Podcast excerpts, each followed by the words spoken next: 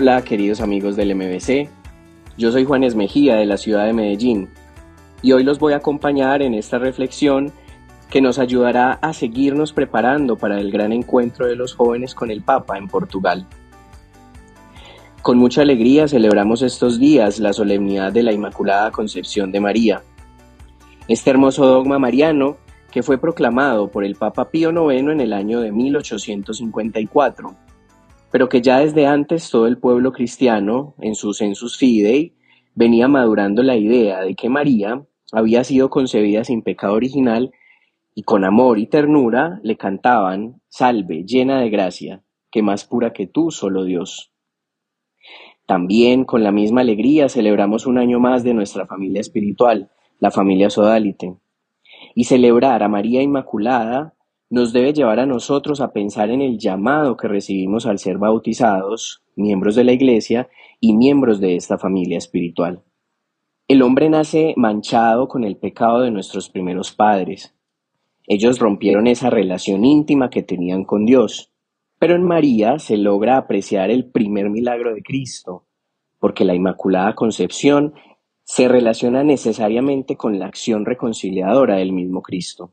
Preservar a María del pecado original es el primer fruto, el primer gran milagro de Jesús. Como nos dice la Gaudium et Spes, Cristo manifiesta plenamente el hombre al propio hombre. Él es el hombre nuevo y en la nueva mujer María encuentra la realización de su plan. Hoy vivimos en una cultura que no entiende la gracia, que opta por vivir alejada de Dios, el hombre, queridos amigos, vive como si solo se bastara él, y puede que en ocasiones nos pase a nosotros. Pero este dogma es un grito potente que nos hace de nuevo experimentar la necesidad que tenemos de Dios, de su gracia, de su misericordia, porque nos muestra otra alternativa, porque nos impulsa a vivir una vida que busca la gracia, nos muestra que la victoria de Cristo también es para nosotros. Precisamente sobre esa gracia nos decía el entonces cardenal Ratzinger que es algo relacional, es una relación del yo y del tú, de Dios y del hombre. Cuando decimos llena de gracia, también podríamos traducirlo o decirlo como la llena eres del Espíritu Santo, estás en relación con Dios.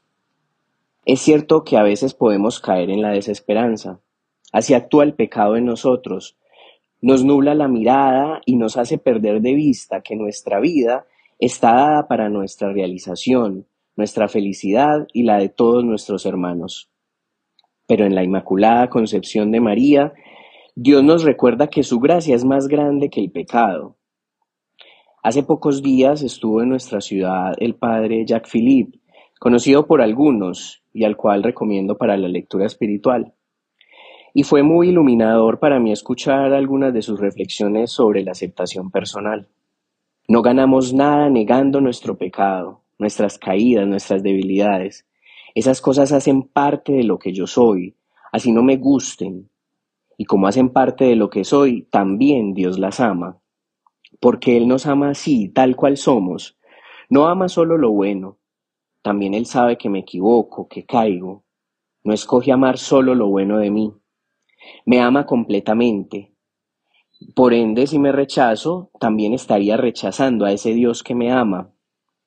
Hay que luchar y combatir el pecado, sí, pero también debo aceptar que soy un pecador y en esa medida aceptar que necesito de Dios. Creerse de los buenos, de los perfectos en nuestra historia nos ha hecho caer en muchos errores que debemos reconocer y aceptar pero esto nos debe alentar a seguir trabajando en nuestro camino de santidad, que no es otra cosa que dejarnos amar por Dios. En esos errores y caídas es donde Dios más actúa. San Pablo rogaba a Dios que le quitara la espina del pecado que sentía clavada en su carne, pero Dios le respondía, mi gracia es todo lo que necesitas, mi poder actúa mejor en la debilidad. Demos gracias entonces a Dios que nos ha llamado a esta hermosa vocación de ser hermanos en Cristo e hijos en María. Demos gracias porque en la Inmaculada vemos cumplidas las promesas de Dios. Demos gracias porque también en nosotros vemos esos frutos de santidad y de apostolado, de alegrías y dolores, de pecado y de reconciliación. Que Nuestra Señora de la Reconciliación, la Inmaculada Dolorosa, nos siga acompañando en este camino evangelizador. Que sea ella siempre nuestro consuelo y ejemplo para que un día lleguemos a la presencia de también libres de toda mancha de pecado.